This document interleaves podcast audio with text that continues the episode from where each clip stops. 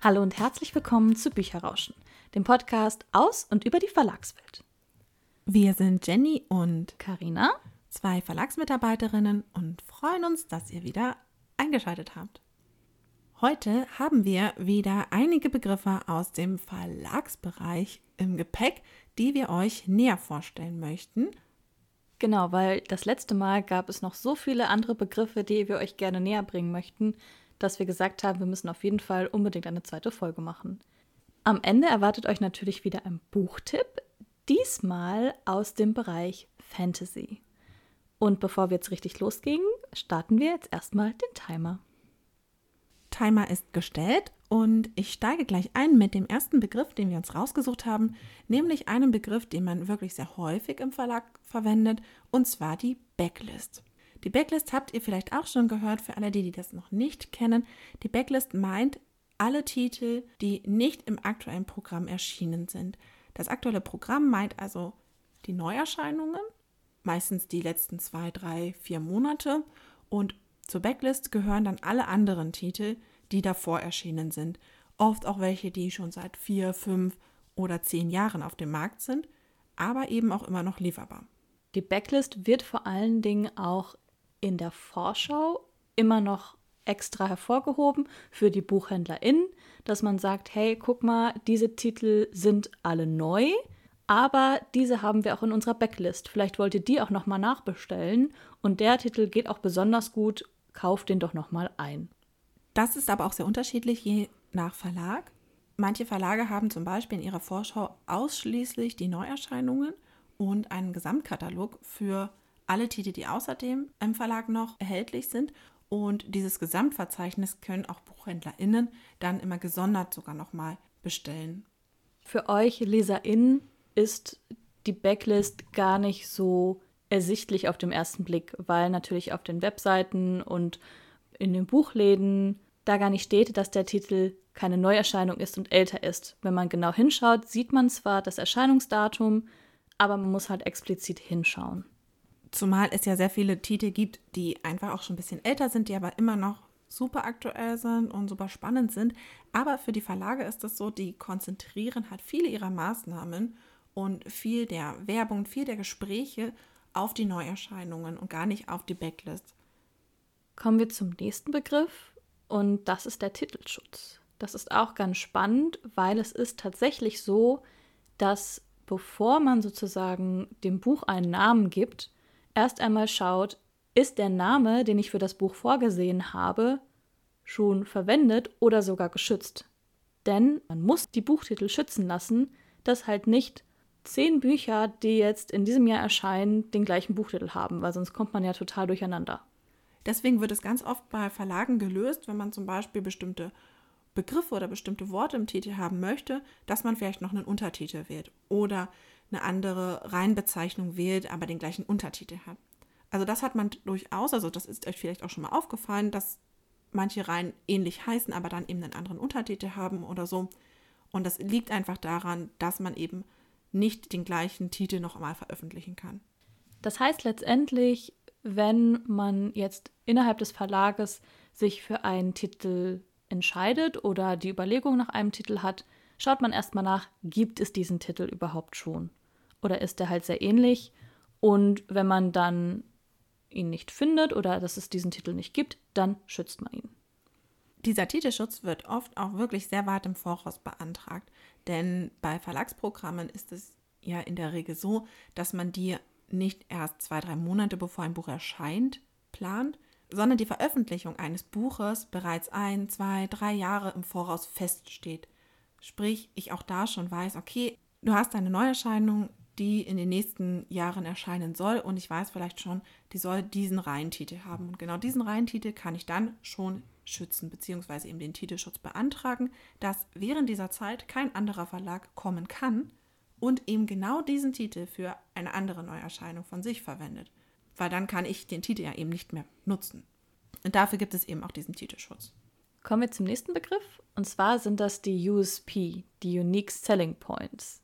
Das sind die herausragenden Punkte eines Buches, die das Buch besonders machen. Das wird gerade beim Marketing viel verwendet, denn wenn ich jetzt einen Fantasy-Buch zum Beispiel habe, nur es zu bewerben als Fantasy-Buch funktioniert meistens nicht, denn es gibt so viele Neuerscheinungen, unter denen ein weiteres Fantasy-Buch in der Regel ja gar nicht auffallen würde. Also gibt es die USPs, dass ich auch dieses Buch sozusagen mit weiteren besonderen Merkmalen anreichern kann oder beschreiben kann. Also es geht zum Beispiel um eine ungewöhnliche Liebesgeschichte oder es geht um einen ungewöhnlichen Ort. Es spielt an einem ganz fremden Schauplatz, den es vorher noch gar nicht in der Literatur gab. Vielleicht, vielleicht habe ich auch Charaktere, die einen anderen Background haben, als das sonst in der Literatur der Fall ist. Oder ich habe interessante AutorInnen, die einfach auch mit in das Marketing eben mit einbezogen werden können. Also es gibt ganz viele verschiedene Gründe, was eben in diese USPs reinfließen kann, die am Ende das Buch einzigartig machen. Und die werden im Prinzip auch kommuniziert, dass wenn ihr euch über das Buch informiert, genau diese USPs auch seht und dann sagt, ach guck mal, das klingt doch super spannend. Also ihr müsst einfach mal selber darauf achten, wenn ihr Buchvorstellungen seht und oft sind es die USP, die euch im Kopf bleiben. Die USPs werden auch unter anderem im sogenannten Waschzettel mitkommuniziert. Waschzettel habt ihr wahrscheinlich noch nicht im Zusammenhang mit einem Buch gehört und ist auch etwas sehr Besonderes im Verlag. Es gibt es tatsächlich auch in anderen Branchen, aber gerade im Verlag wird das halt wirklich sehr, sehr häufig verwendet, denn der Waschzettel ist an sich eine Titelinfo oder eine Titelblatt zum jeweiligen Buch. Auf dem findet man neben den typischen Infos zu einem Buch, zum Beispiel wie den Titel oder die AutorInnen oder die Altersangabe oder Angaben über den Preis, auch zusätzliche Infos, zum Beispiel über den Inhalt oder eben auch über die USPs oder auch teilweise Infos zum Autor. Und all das zusammen ist vor allem für JournalistInnen interessant oder auch die BuchhändlerInnen, die mit dem Buch ja weiterarbeiten und die diese Infos auch diese weiterführenden Infos benötigen. Und zwar am besten halt gesammelt im Überblick. Und dafür gibt es eben diese Waschzettel, die diesen Überblick einmal geben, damit man sofort, wenn man einen Titel jetzt vielleicht bespricht, sieht, ah, okay, um diesen Titel geht es. Das sind nochmal so die Hard Facts. Und zusätzlich habe ich aber auch schon mal erste Infos zum Inhalt und zu den AutorInnen. Teilweise sind auch in den Waschzetteln andere Titel der AutorInnen oder der Reihe oder der Marke. Und diese Waschzettel schicken wir meistens mit Rezensionsexemplaranforderungen zu. Jetzt mögt ihr euch vielleicht fragen, woher kommt eigentlich dieser Begriff Waschzettel? Man hätte den ganzen Spaß ja auch einfach Titelinfoblatt nennen können oder Buchinfo oder weiß der Geier was. Waschzettel ist etwas, was wirklich schon relativ lange verwendet wird, gerade auch im Marketing oder im Presse- und Werbebereich, was eigentlich tatsächlich daherkommt, wie man es sich vorstellen mag, nämlich wenn ihr jetzt als erstes einen Waschzettel hört, und das habe ich auch schon ganz häufig bei VolontärInnen gehabt und bei Auszubildenden, dass die erstmal sagen, hä, was hat denn jetzt bitte meine Kleidung mit Büchern zu tun? Also es meint eben nicht diesen Zettel, den man in Kleidung findet, auf dem man drauf steht, ich darf es bei 40 Grad waschen und es besteht aus Baumwolle oder aus Polyester. Aber aus diesem Kosmos kommt es tatsächlich, weil früher eben oder das wird, glaube ich, auch mittlerweile auch immer noch gemacht, gerade auch in Reinigungen oder so, gab es Zettel, auf denen drauf stand, um was für ein Kleidungsstück handelt es sich, also, woraus besteht das, was soll ich damit machen. Und das hat sich aber, weil das sind letztendlich, sind es ja auch da, Infos zu den jeweiligen Dingen gewesen. Also Infos darüber, um was handelt es sich hier, was muss ich unbedingt beachten. Und das wurde auch übernommen in Produktbereiche, wie zum Beispiel die Buchbranche, um eben auch Kundinnen oder Journalistinnen mit weiteren Infos zu versorgen. Und dieser Begriff Waschzettel hat sich einfach gehalten. Als ich das erste Mal in den Verlag gekommen bin, fand ich das auch super witzig, weil man das vorher tatsächlich eher so als Titelinfo kannte und dann den Namen Waschzettel wirklich erstmal fremd ist, aber es passt eigentlich wunderbar. Wenn man ihn einmal benutzt, dann passt er wunderbar. Und wir gehen auch direkt weiter zum nächsten Begriff und zwar sind das die Metadaten. Ich glaube, das ist so ein Begriff, der in letzter Zeit vor allen Dingen immer mehr aufkommt, weil er auch immer wichtiger geworden ist. Gerade jetzt, wo einfach das Digitale nochmal einen viel größeren Stellenwert hat, sind auch die Metadaten nochmal viel wichtiger. Die Metadaten sind im Prinzip das, was man auf dem ersten Blick gar nicht sieht, sondern was im Hintergrund abläuft letztendlich. Metadaten sind Begriffe und Keywords, die man zu den Büchern findet, um sie einzukategorisieren, damit auch die Suchmaschinen sie vernünftig finden können und damit sie auch sie letztendlich auch einkategorisieren können. Das heißt, wenn ihr zum Beispiel Kinderbücher ab acht Jahren sucht, dass ihr auch genau das findet. Dass ihr jetzt nicht irgendwelche Jugendbücher oder Erwachsenenbücher findet, sondern genau diese Kinderbücher ab acht Jahren. Metadaten sind aber deutlich mehr auch als nur die Schlagwortung und die sogenannte SEO-Optimierung, denn Metadaten fangen schon beim Titel an. Also auch der Titel ist quasi, gehört zu den Metadaten, auch sowas wie Preis und AutorInnen-Infos, Altersangaben natürlich, wie Karina eben gesagt hat. Also alles, was das Buch näher beschreibt und es am Ende dann auch auffindbar macht. Also ein Teil der Metadaten sieht man an sich, wenn man darauf achtet, schon. Aber es ist nicht ganz ersichtlich immer, dass es sich hier halt auch um Metadaten handelt. Weil man davon ausgeht, das sind eigentlich sonst eher Daten, die ich eben nicht sehe, die irgendwo im Hintergrund von den Verlagen ausgespielt werden, die ich als KundInnen am Ende eigentlich gar nicht wirklich wahrnehmen kann. Aber es gibt eben doch so ein paar einzelne, die ich auch als Kundinnen sehe. Genau, und im Prinzip alle diese Infos, ob es jetzt Titel, Preis, Alter oder auch die verschiedenen Kategorien sind. Ist es ein Abenteuerroman, ist es ein Fantasy-Roman? Die bringen auch euch näher, worum handelt es sich gerade. Und auch die USPs gehören zum Beispiel zu den Metadaten. Und es ist letztendlich einfach nur, damit ganz genau gezeigt wird, okay, was ist das für ein Buch und was kann ich da in dem Buch erwarten, dass halt bei bestimmten Suchbegriffen, die man eingibt, genau das Buch gefunden wird. Eng mit den Metadaten verbunden ist der nächste Begriff, und zwar die Warengruppen. In Warengruppen sortiert man im Buchhandel die verschiedenen Altersgruppen und auch Formate ein. Ihr wisst auch, was Warengruppen sind, ihr wisst aber vielleicht nicht unbedingt, dass es sich hier halt um eine Warengruppe handelt. Warengruppen zum Beispiel sind so etwas wie Literatur, Belletristik, Kinderbücher, Jugendbücher, Bilderbücher, Sachbücher, also im Prinzip, was ihr sozusagen auch teilweise, wenn ihr in die Buchhandlung geht, über so Regalen ist ja auch ganz oft, das sind jetzt Reiseliteratur, das ist jetzt Sachbuch, das ist jetzt Bilderbücher, das sind Kinderbücher. Genau das sind letztendlich auch die Warengruppen. Und das ist auch einfach, dass sowohl für den Buchhandel als auch für den Verlag immer direkt ersichtlich ist, okay, wo zählt das jetzt eigentlich zu? Besonders spannend für den Verlag ist, in welche dieser Warengruppen sortiere ich mein Buch ein. Denn je nachdem, in welche Warengruppe ich das einsortiere, steht es ja auch in Konkurrenz mit anderen Titeln dieser Warengruppe. Also wenn ich jetzt einen Titel in den Bereich Fantasy einsortiere, er aber eigentlich auch zu den literarischen Romanen passen würde, muss ich mir halt überlegen, hm, zu welcher dieser Warengruppe zähle ich den, weil er letztendlich dort dann auch einkategorisiert wird und auch im Buchhandel wahrscheinlich stattfinden wird. Und man kann tatsächlich auch das Buch nur in eine Warengruppe einsortieren. Man kann jetzt nicht sagen, naja, das passt jetzt ja aber dahin und dahin, deswegen mache ich das jetzt überall. Nein, es geht tatsächlich nur in eine Warengruppe. Deswegen muss man sich ganz genau überlegen, was man letztendlich möchte. Man muss sich aber auch vorstellen, die Warengruppen sind wirklich sehr ausdifferenziert. Also es gibt zum Beispiel Obergruppen, ganz grobe Einordnung wie Kinderbuch, Jugendbuch, Sachbuch. Aber es gibt unter diesen übergeordneten Gruppen gibt es ganz, ganz viele Ausdifferenzierungen, wo ich ein Buch eben einsortieren kann. Deswegen habe ich schon eine große Bandbreite eigentlich an Möglichkeiten für diese Warengruppen. Die Warengruppen sind übrigens in Nummern eigentlich. Also die Nummer 1 zum Beispiel ist Belletristik, die Nummer 2 sind zum Beispiel Kinder- und Jugendbücher und die Untergruppen haben dann immer weitere Nummern. Also ich hätte dann wieder 1, 2, 3, 4 und so weiter und so fort.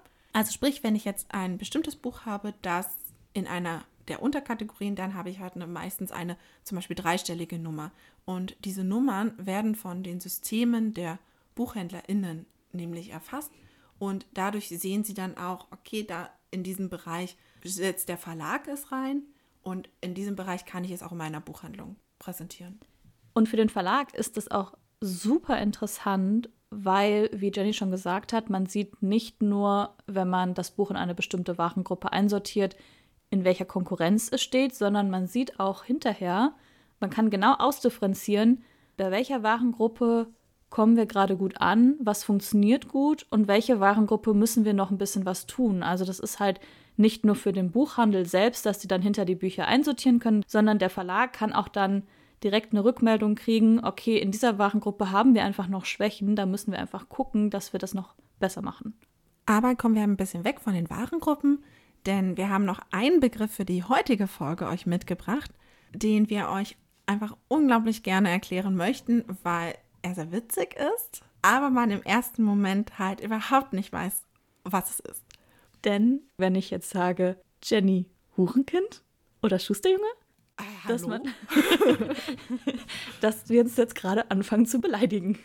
Aber natürlich beleidigen wir uns nicht, sondern auch hier haben wir zwei sehr typische Verlagsbegriffe, die vor allem in der Herstellung auch eine Rolle spielen.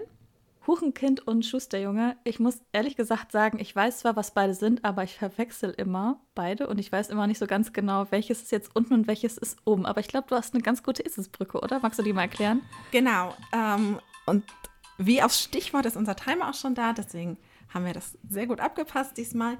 Ich habe nämlich wirklich eine sehr gute Eselsbrücke, die habe ich bei der Zeitung, bei der ich war, gelernt. Denn auch dort spielen Hurenkinder und Schusterjungen auch eine große Rolle.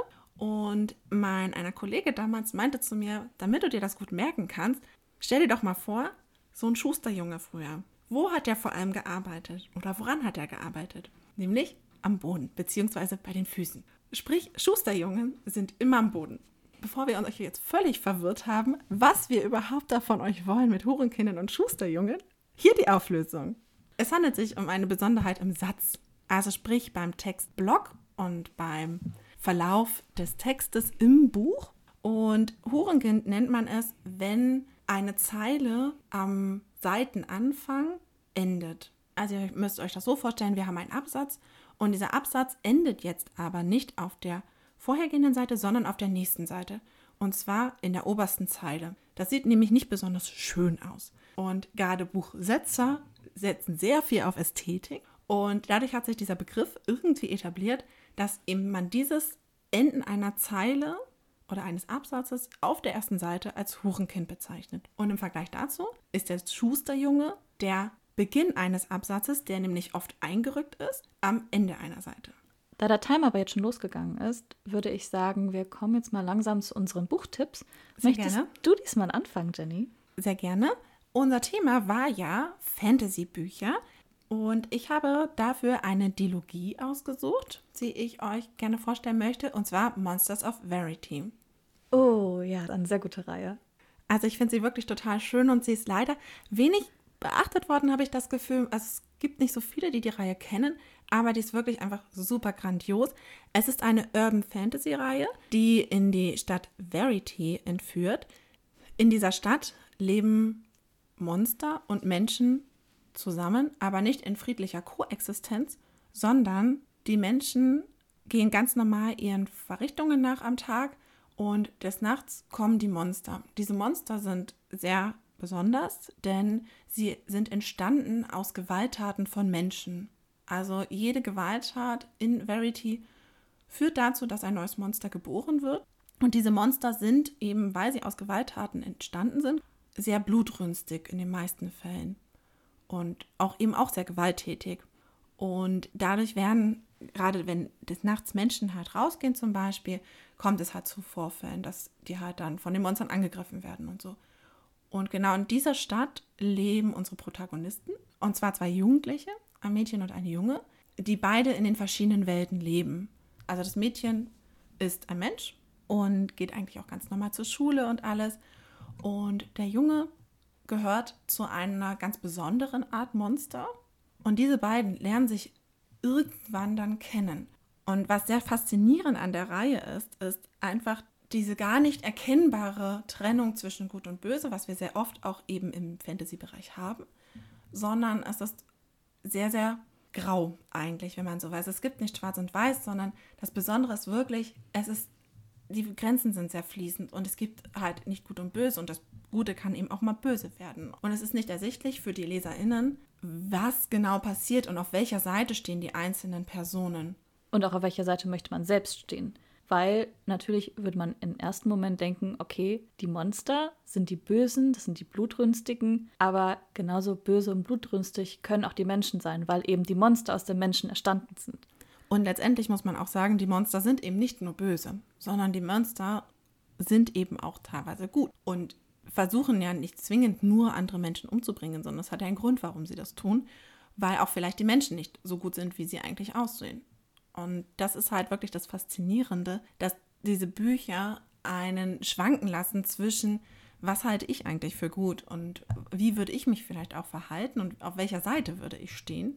Vom Inhalt selber möchte ich eigentlich nicht mehr verraten, weil ich finde, das ist das Besondere an dem Buch. Es gibt sehr viele Twists, es gibt sehr viele unvorhergesehene Enthüllungen, die man einfach erleben muss und die das Buch auch so ein bisschen besonders machen, weil man am Anfang nicht erwartet, worauf es am Ende hinausläuft.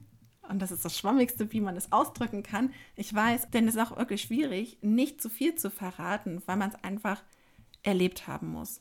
Was man dazu sagen muss, ist ein unglaublich schöner Schreibstil, denn es ist sehr musikalisch geprägt, denn ähm, im Buch selber spielen auch Musikandeutungen eine große Rolle, also oder Musik selber spielt eine sehr große Rolle. Entsprechend finde ich, ist der Schreibstil auch sehr in diese Richtung geprägt, dass wir halt viele Begriffe oder viele Vergleiche sind mit einem musikalischen Hintergrund sozusagen. Und es ist sonst auch ein sehr detaillierter, sehr beschreibender, sehr bildhafter Schreibstil, der einen wirklich total mit reinnimmt in diese Welt, in diese Stadt Verity und in diese Geschichte und in den Zwiespalt auch, den zwei Jugendliche erleben, die eben zwischen diesen Welten aufwachsen. Ich mache direkt weiter und ich muss schon wieder so ein bisschen innerlich grinsen, weil Jenny und ich sprechen tatsächlich die Buchtipps vorher nicht ab. Also wir sagen uns vorher nicht, welche Bücher wir uns gegenseitig vorstellen wollen, um es auch ein bisschen eine Überraschung zu machen.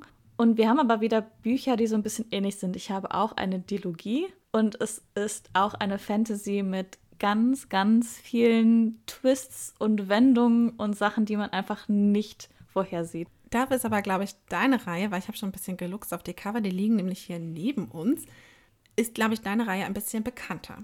Auf jeden Fall. Also wer sie noch nicht kennt, der wird sie hoffentlich danach kennen, weil ich bin ein sehr flammender Verfechter und ich hoffe, dass meine Begeisterung für die Reihe jetzt auch rüberkommt, weil ich liebe sie einfach. Es ist die Reihe Das Lied der Krähen und es ist einfach eine wahnsinnig gute Reihe. Ich habe sie im letzten Jahr zweimal gelesen und das heißt echt viel, weil mein nicht gelesen Stapel sehr groß ist und er immer noch mehr wächst. Und dass ich tatsächlich die Reihe zweimal gelesen habe innerhalb von einem Jahr, das zeigt eigentlich, wie gut sie ist. Und ich habe schon Jenny öfters davon erzählt und sie muss sie unbedingt lesen, weil es ist der Hammer. Es ist wirklich der Hammer.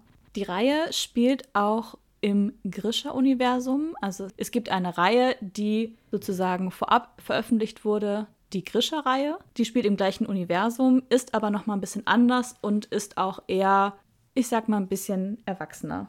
Es spielt in Ketterdam. Es ist eine Hafenstadt, die so ein bisschen, ja, also es sind viele zwielichtige Gestalten dort unterwegs, unter anderem auch Cass Brecker. Cass Brecker ist in Ketterdam berühmt berüchtigt, würde ich jetzt mal so sagen, als sehr skrupellos und als rechte Hand von einem Boss, der da unterwegs ist. Er ist noch sehr jung, aber zieht ein bisschen in der Hinterhand die Strippen. Er bekommt einen Auftrag, der eigentlich viel zu gut klingt, den er aber unbedingt annehmen möchte, weil er nicht nur viel Geld einbringt, wenn er ihn denn schafft, sondern weil er auch damit vielleicht einige Ziele, die er sich gesetzt hat, erfüllen kann. Da dieser Auftrag so gut wie unmöglich eigentlich zu erledigen ist, sucht er jetzt fünf andere, die sozusagen mit ihm diesen Auftrag erledigen. Und es sind im Prinzip sind es sechs Außenseiter, die sich so auf den Weg machen. Und es wird auch aus den sechs verschiedenen Perspektiven erzählt, die Geschichte ich finde es super faszinierend, was die Autorin hier macht, weil ich persönlich mag es eigentlich nicht so, wenn die Perspektive öfters wechselt. Und ich habe immer das Gefühl, vor allem bei sechs Leuten, dass man immer nur so ein oder zwei lernt man näher kennen und hat so einen Bezug dazu und bei den anderen, ja, die laufen halt so mit. Und sie schafft es wirklich, man verliebt sich in alle sechs Figuren. Man hat von jeder Figur hat man ein ganz klares Bild, man kriegt heraus, was ist die Motivation, warum, was tun sie, warum verhalten sie sich, wie sie sich verhalten und wie ist auch die Konstellation untereinander, die hat auch ganz viele Reibereien, weil halt jeder kommt aus so einem anderen Hintergrund und jeder ist so ein bisschen das, was Jenny auch schon bei Monsters of Verity hatte, diese Grauheit, die da ist, die ist auch hier drin. Es ist halt nichts Gutes und nichts Böses. Und was ich auch so ein bisschen liebe, sind ganz viele Sachen, die unvorhersehbar sind. Also sie müssen irgendwo einbrechen und ich liebe ja sowieso so Geschichten, wo man irgendwie einbrechen kann, weil man denkt dann als Leser, oh Gott, jetzt ist das passiert und dann findet man im nächsten Kapitel heraus, nein, nein, das war alles eigentlich der Plan. Und so dieses ganze Schichtsystem, was man auch sowas wie bei Haus des Geldes oder Oceans 13 hat, ist halt auch hier drin in einer Fantasy-Welt, in einer Fantasy-Geschichte, wo es halt auch nicht nur fantastische Elemente gibt, sondern dass auch bestimmte Leute verschiedene Kräfte haben. Und ich liebe einfach diese Reihe, weil die Charaktere der Hammer sind, wirklich der Hammer und die Geschichte und weil ich da immer wieder überrascht bin und das passiert gar nicht mehr so oft, wenn man viel liest und viele Geschichten hat. Es passiert nicht oft, dass man überrascht wird mehr. Habe ich auf jeden Fall so das Gefühl und da wurde ich halt ganz oft auch teilweise so ein bisschen hinters Licht geführt und das habe ich einfach so geliebt. Es gibt tatsächlich auch Ende April eine Netflix-Serie, bei der auch Charaktere aus der Reihe vorkommen. Es ist Shadow and Bone, in der vorne nämlich die Grisha-Reihe vorkommt, aber es kommen auch die Charaktere aus Das Lied der Krähen und Das Gold der Krähen sehr prominent vor. Deswegen würde ich es auf jeden Fall empfehlen, lest es, bevor ihr die Serie seht. Oder wenn ihr die Serie gesehen habt oder den Trailer gesehen habt und gedacht habt, boah, das hört sich mega an, dann lest das Buch oder lest beziehungsweise die beiden Bücher. Und Jenny muss sie unbedingt als nächstes lesen. Ich muss sagen, ich habe sie auch wirklich schon sehr lange im Auge, weil sie auch zum Erscheinen sehr, sehr gut besprochen wurden auch. Also ich werde es auf jeden Fall mir mal vornehmen, sie zu lesen. Vielleicht schaffe ich es auch erst in 30 Jahren, aber ich habe es fest vor. Und vielleicht habt ihr jetzt auch Lust, es zu lesen. Vielleicht habt ihr auch eher Lust, Monsters of Verity zu lesen. Ich kann nur sagen, lest es. Es ist super. Aber vielleicht hat euch Karina auch mehr überzeugt. Am besten beide, weil ich muss auch noch mal dazu sagen, für alle Buchliebhaber und Buchsammler, sowohl Monsters of Verity als auch das Lied der Krähen, die Cover sind der Hammer. Also es sind wirklich richtig schöne Cover, die man sich auch gerne ins Regal stellt. Bei das Lied der Krähen und das Gold der Krähen sind sogar farbige Buchschnitz dabei. Also es ist wirklich auch, beide Reihen haben ein super Cover. Das stimmt auf jeden Fall. Also sie sind nicht nur inhaltlich grandios, sondern auch echt schöne Hingucker. Und wir sind jetzt am Ende der Folge und möchten uns gerne wieder verabschieden von euch. Wir hoffen, es hat euch gefallen. Wir hoffen, wir konnten wieder einen kleinen Einblick geben in typische Verlagsbegriffe. Wenn ihr Fragen oder Anregungen habt, dann schreibt uns doch einfach auf Instagram oder unter bücherrauschen.web.de. Und falls ihr es noch nicht getan habt, folgt uns gerne auf den diversen Podcast-Portalen wir freuen uns über jeden Follower. Dann würde ich sagen, wir hören uns einfach in der nächsten Woche. Wir freuen uns auf euch. Bis demnächst. Ciao.